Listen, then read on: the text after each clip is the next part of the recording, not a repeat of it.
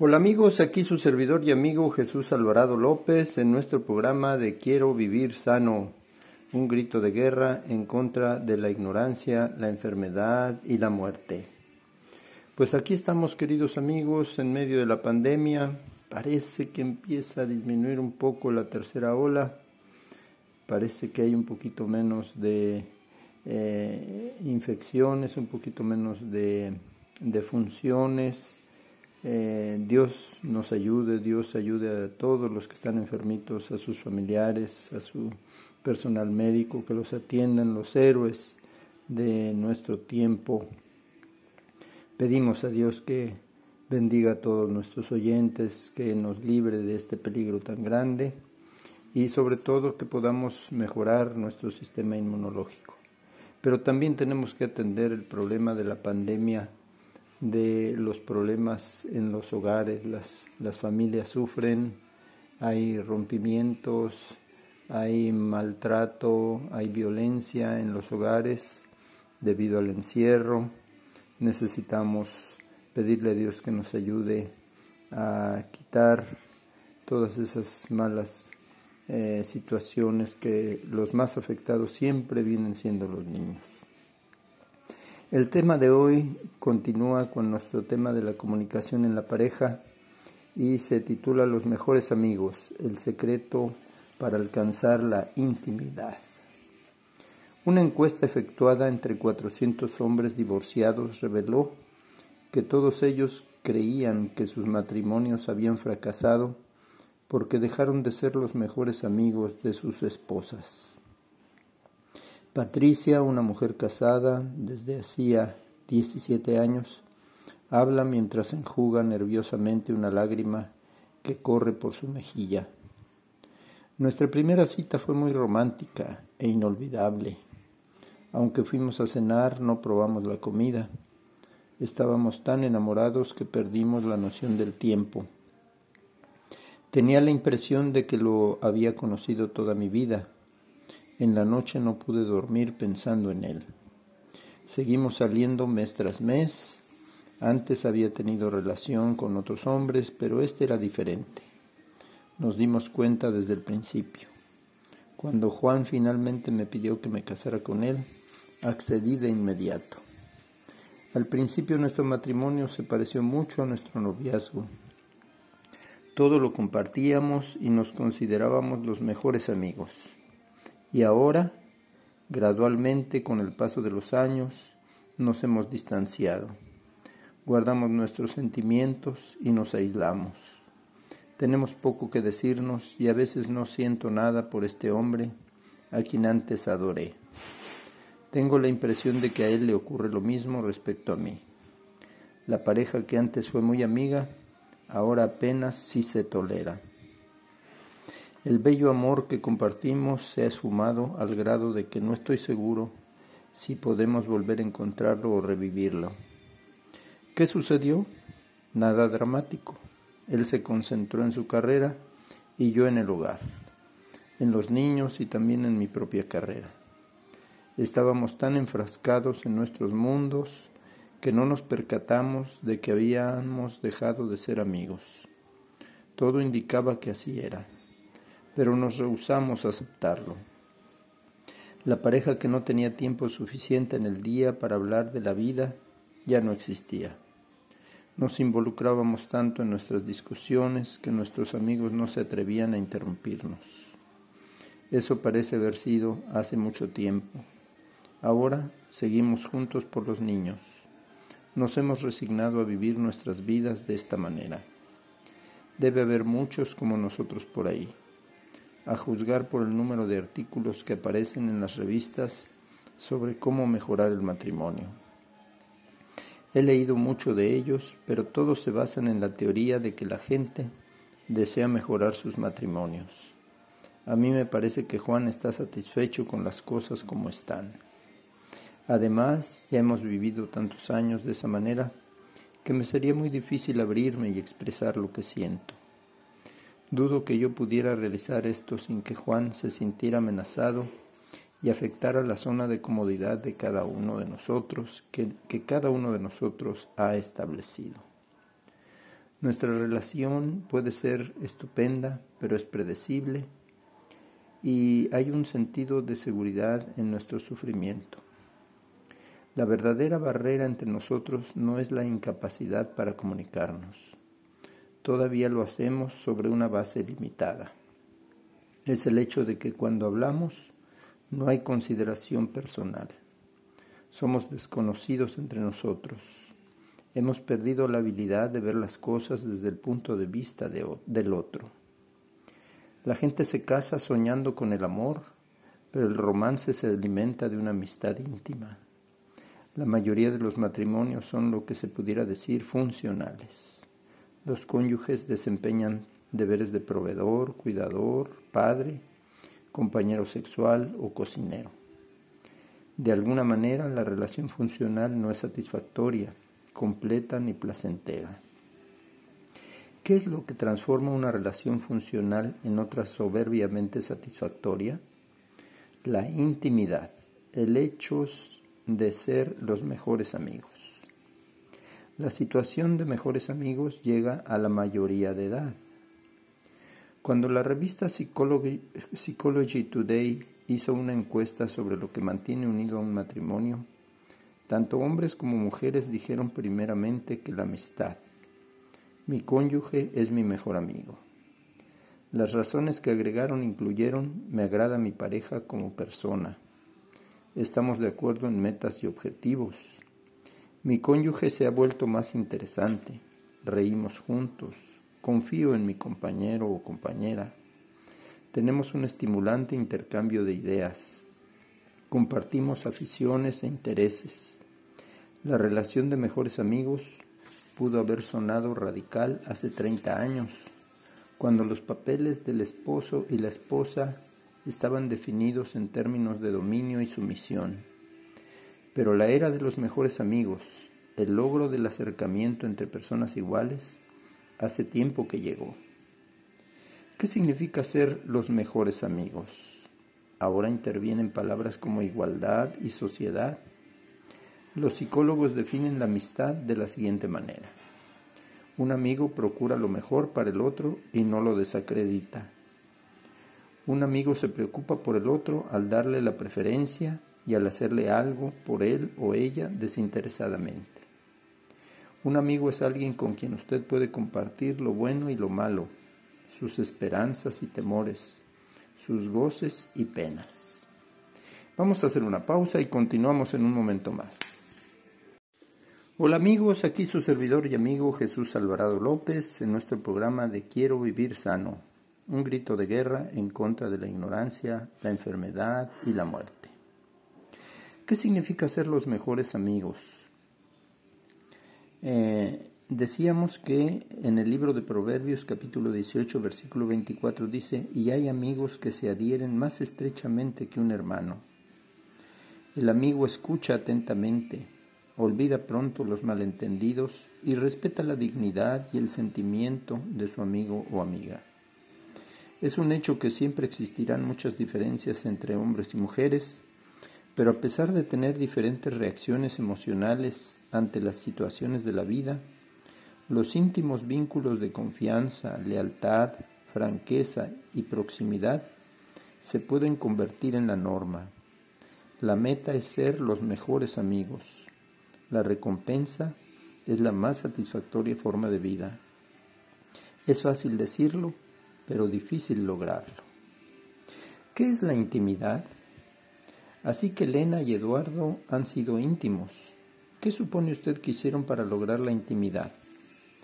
La mayoría de la gente supone que tuvieron un encuentro sexual, pero el término intimidad implica algo más que contacto físico.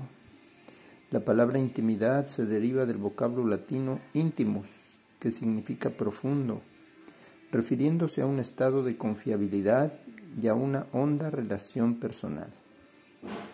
Quizás la simbolizan mejor los vínculos de cercanía emocional entre una pareja que se preocupa por las necesidades del otro. Es entender a y ser entendido por alguien que nos ama. El matrimonio brinda la mejor atmósfera en la que se puede conseguir tal experiencia. En un estudio se pidió a varios sujetos que escogieran de la siguiente lista los ingredientes más importantes para tener un matrimonio venturoso. La satisfacción sexual, la compañía, la seguridad financiera y posesiones materiales. Tener hijos y alguien a quien acudir para resolver problemas. La mayoría de los cónyuges escogieron en primer lugar la compañía. La socióloga Mirra Komarovsky informó que entre los matrimonios de la clase trabajadora, uno de cada tres no sustentaba los ideales que la mayoría de nosotros considera necesarios para que haya intimidad emocional. Descubrió que en los matrimonios donde no hay intimidad existe esta situación, en gran parte porque ambos cónyuges se interesan poco en la vida del compañero. En otras palabras, la habilidad de hablar al cónyuge surge de tener una relación lo suficientemente libre para expresar los asuntos triviales de la vida que agradan o lastiman, sabiendo que alguien escuchará con oídos considerados. Parece que la intimidad se crea con la habilidad de hablar de los sucesos cotidianos, lo que él hizo y ella dijo, los éxitos y fracasos de los niños, preocupaciones sobre la salud del padre, lo que dijo el jefe, lo que pasó, luego que se quedó sin gas. El intercambio de información lleva a la participación en la vida del otro, así como la sensación de ser escuchado y entendido. Las necesidades de intimidad de él y de ella son diferentes. Archie Bunker de la televisión estadounidense se quejó una vez con su esposa Edith. Nuestro problema de comunicación radica en que yo hablo en inglés y tú escuchas en chino. La interpretación dada por Archie al asunto reflejaba un tanto el punto de vista masculino, pero podría ser repetida por miles de parejas que no entienden lo que quieren sus compañeros. Hombres y mujeres parecen tener necesidades de intimidad ampliamente distintas, por lo que es importante aprender a aceptar y entender esas diferencias. Las parejas necesitan compartir lo que ocurre en sus respectivos mundos para desarrollar intimidad, pero la mayoría de las personas necesita un tiempo de reposo después de regresar del trabajo. Salúdense mutuamente con afecto y amabilidad y luego tómense de 20 a 30 minutos como tiempo de transición. Después, cada cónyuge debe conceder al otro un periodo de total atención como la que se daban cuando eran novios. Los hombres y las mujeres también tienen diferentes patrones de comunicación que se originaron en la infancia y ahora afectan su vida. Las niñas tienden a jugar en pequeños grupos, frecuentemente con otra chica a la que consideran su mejor amiga. El núcleo de su amistad se centra en discutir la vida y compartir secretos. Su amistad depende de hablar y compartir, que la información compartida sea trivial o no, no es lo importante. Lo que fortalece su amistad es la experiencia de compartir. Por otra parte, los muchachos juegan en grupos grandes, pasan más tiempo en actividad que hablando. Para mejorar su posición dentro del grupo, discuten quién es el mejor en algo y tratan de superar las historias de los demás.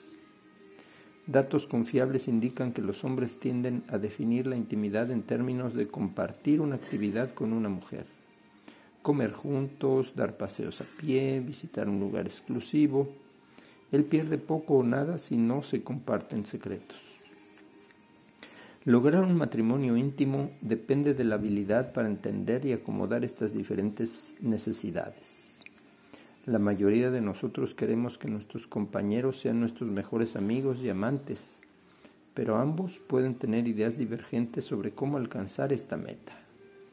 Recuerde, la manera de lograrlo puede ser distinta, pero el objetivo es el mismo, sentirse más cerca de alguien que nos interesa. ¿Cómo empieza la separación?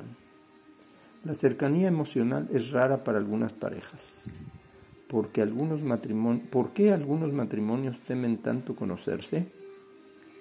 Unos encuestados en mi inventario de comunicación temían a la cercanía emocional por las siguientes razones, en orden descendente. Las mujeres, temor al rechazo por el compañero. Problemas no resueltos en la relación actual. Fue muy lastimada para intentarlo de nuevo y recuerdos dolorosos del pasado. Para los hombres, temor al rechazo por la compañera. Recuerdos dolorosos del pasado. Problemas no resueltos dentro de la relación actual y fue demasiado lastimado para intentarlo de nuevo. Cuando se preguntó por qué no revelan más de sí mismo, el 10% de los hombres y el 14% de las mujeres dijeron que ya habían revelado todo lo suyo a sus compañeros. Vamos a hacer una pausa y continuamos en un momento más. Hola amigos, aquí su servidor y amigo Jesús Alvarado López en nuestro programa de Quiero vivir sano, un grito de guerra en contra de la ignorancia, la enfermedad y la muerte. Hoy estamos tratando el tema de los mejores amigos, el secreto de alcanzar la intimidad. Cuando se preguntó por qué no revelan más de sí mismos, el 10% de los hombres y el 14% de las mujeres dijeron que ya habían revelado todo lo suyo a sus compañeros. El 8% de los hombres y el 4% de las mujeres consideran que no era necesario. Otras razones clasificadas en orden descendiente fueron el temor al rechazo, el miedo a que lo revelado se usara en su contra, por considerar esto demasiado doloroso como para discutirlo. Cuando se les preguntó acerca de sus recuerdos dolorosos o problemas no resueltos del pasado, el 11% de los hombres y 26% de las mujeres dijeron que habían intentado sepultar esos recuerdos, pero no habían podido hacerlo. Mientras el 7% de los hombres intentó confiarse a sus compañeras, el 20% de las mujeres se confió a sus cónyuges. Es más probable que las mujeres se arriesguen a revelar su pasado que los hombres. Muchas personas nunca se sienten suficientemente satisfechas consigo mismas o lo bastante seguras con sus cónyuges para revelar su verdadera intimidad. O bien no saben cómo hacerlo o temen las consecuencias. La crítica es lo que suscita el temor. Cada comentario negativo aleja más a un cónyuge. Él o ella se esconderán tras cualquier máscara para protegerse de un cónyuge al que ven como un atacante. Muchos de nosotros permanecemos por completo ignorantes de las críticas, censuras y agresiones que nuestros compañeros nos lanzan diariamente. En algunas relaciones hay una constante falta de aceptación, por lo que es casi imposible que una pareja intime en semejante clima. Un, esposo expresó, no puedo decir a mi esposa cómo me siento, todo lo que ella hace es denigrarme. Mientras este hombre sea rechazado, no tendrá oportunidad de lograr intimidad y tampoco ella. Sin embargo, es probable que ella se lamente así. Mi esposo nunca comparte sus sentimientos conmigo. Aproxímese. Lo mejor sería lograr una relación en la que pudiéramos compartir nuestros más hondos temores y nuestros mayores goces con perfecta seguridad. Nunca habría rechazo, mas esto simplemente no es posible. Todos somos humanos y tarde o temprano, después de expresar sus propios sentimientos, su cónyuge le fallará le denigrará, le malinterpretará inadvertidamente o le rechazará. Exasperado usted puede retirarse diciendo, ya basta, jamás le volveré a decir nada. Pero a menos que se arriesgue usted a exponerse de nuevo, será imposible mantener la intimidad. Hay que arriesgar algo con tal de alcanzar la intimidad en una relación. Al abstenerse de compartir abiertamente sus sentimientos, puede evitar que le lastimen de nuevo, pero también se priva de la proximidad. Las penas del pasado se vuelven más soportables cuando se comparten con alguien que nos ama. Avancemos hacia la autorrevelación. Para aprender a revelarse hay que seguir tres etapas. Uno, La etapa de la computadora. En esta etapa solo se trata con hechos. Se comparte la información acerca del trabajo, el automóvil, los amigos, una afición o experiencia interesante. Debido a las barreras emocionales cuidadosamente erigidas, la pareja se apega estrictamente a los hechos. No se da a conocer sentimientos personales u opiniones. Los asuntos emocionales están prohibidos. Número 2. La etapa del ayer. Se pasa más allá de los hechos escuetos para incluir pensamientos, sentimientos y necesidades que ambos tienen respecto a cualquier tema que se discuta. Se puede incluir preferencias alimenticias, creencias religiosas, música favorita, metas o experiencias más tristes. La participación en la etapa 2 se basa en hechos de la etapa 1, pero se amplía expresando convicciones personales, gustos, preferencias y sentimientos. Número 3. La etapa del momento presente. La autorrevelación final involucra compartir cómo piensa cada uno, qué sienten y cuáles son sus necesidades presentes. La pareja se arriesga a revelar cómo le afecta la conducta de su cónyuge en el presente, si se sienten negativos o positivos, cómo observan sus sentimientos, cómo están arreglando la historia para lucir bien, cuán airados, nerviosos o relajados son, y así por el estilo. Solo cuando puedan revelar una cantidad adecuada de sentimientos del momento presente, estarán realizando una completa autorrevelación. Perdón, pero la autorrevelación tiene límites. ¿Cuándo se dice que hay demasiada autorrevelación? ¿Se puede hacer en exceso una cosa buena? Naturalmente usted puede anunciar a su esposa, estoy harto de vivir contigo y con tus errores, hace años que no te quiero. Esto podría ser autorrevelación, pero más bien es un diálogo asesino. Una delgada línea separa la comunicación honesta de la devastación total. No es preciso exponer de viva voz cada pensamiento negativo que llegue a su cabeza. La obsesión por comunicarse oscurece el hecho de que para mantener la intimidad no deben expresarse algunas cosas. La honestidad total, sin consideración de los sentimientos del cónyuge, es una crueldad. En un estudio publicado en The Family Coordinator, se preguntó a las parejas, ¿tiene su esposo tendencia a decir cosas que habría sido mejor callar? Los esposos que se llevaban bastante bien contestaron que no. Quienes tenían problemas respondieron afirmativamente. En bien de la relación es prudente no decir algunas cosas. Abrirse o cerrarse. La mitad de la lucha por la intimidad consiste en la autorrevelación. La otra mitad yace en el arte de compartir sentimientos. Note que esta es una clase de doble sentido, una calle de doble sentido. Con frecuencia oigo decir, no hay intimidad en nuestro matrimonio mi esposo o mi esposa no me hablan de sus sentimientos. Exponer los sentimientos es solo la mitad de la intimidad. La otra mitad es aceptar y entender abiertamente los sentimientos compartidos. La verdadera intimidad requiere una aceptación sin críticas. Se puede revelar las cosas íntimas indefinidamente, pero sin aceptación la intimidad no se produce. Vamos a hacer una pausa y continuamos en un momento más. Hola amigos, aquí su servidor y amigo Jesús Alvarado López en nuestro programa de Quiero vivir sano, un grito de guerra en contra de la ignorancia, la enfermedad y la muerte. Hoy estamos atendiendo los problemas de comunicación en el matrimonio y nuestro tema es los mejores amigos, el secreto de alcanzar la intimidad. Decíamos que Exponer los sentimientos es solo la mitad de la intimidad. La otra mitad es aceptar y entender abiertamente los sentimientos compartidos. La verdadera intimidad requiere una aceptación sin críticas. Se puede revelar las cosas íntimas indefinidamente, pero sin aceptación la intimidad no se produce.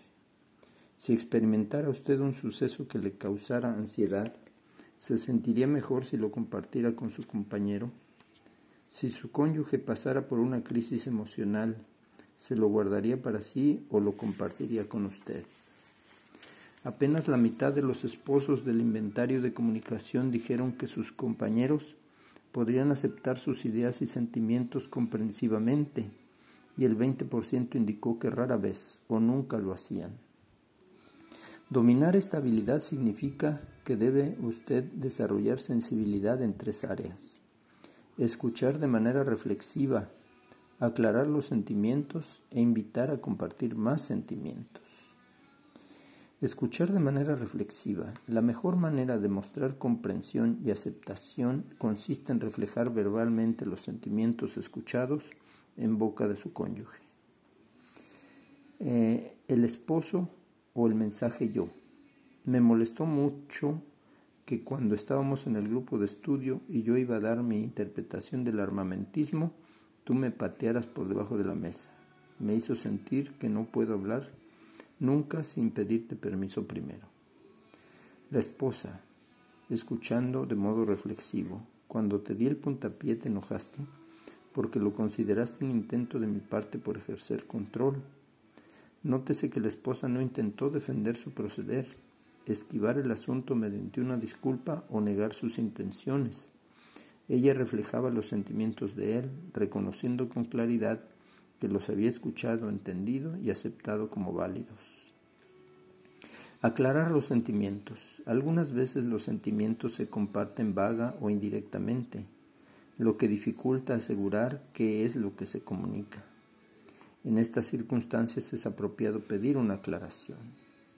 El esposo dice, a veces odio venir a casa. Y la esposa dice, ¿te disgusta la casa o es que te sientes disgustado? Las preguntas a menudo se apartan de los sentimientos, pero también se les puede usar de, modo efectivo para sondear cuando una situación parece confusa. Invitar a compartir más sentimientos. Algunas personas tratan de compartir sus sentimientos, pero no son capaces de expresarlos. Tales personas pueden responder positivamente cuando evalúan los sentimientos con precisión y extienden una invitación a decir más. La esposa comparte sentimientos confusos. Extraño California. El esposo la invita a decir más. Me gustaría saber qué es lo que extrañas de California. Cuando empiece a compartir más sentimientos, asegúrese de evitar algunas trampas comunes. Evite defenderse diciendo yo no lo hice Evite prohibir sentimientos, no debe sentirte de esa manera. Evite decir a su cónyuge que esté equivocado al sentirse de esa manera, no debes molestarte tanto por eso. Evite analizar el problema. El verdadero conflicto es, o evite ofrecerse a resolver el problema. Esto es lo que hay que hacer. Es imposible intimar con alguien que no quiere compartir la intimidad con usted. El deseo de intimar debe ser mutuo. Si una persona desea el acercamiento y la otra lo rechaza, no podrá haber intimidad. Puede existir una relación afectuosa, pero solo la intimidad fluye en ambas direcciones. ¿Cómo cambia la intimidad con el paso de los años?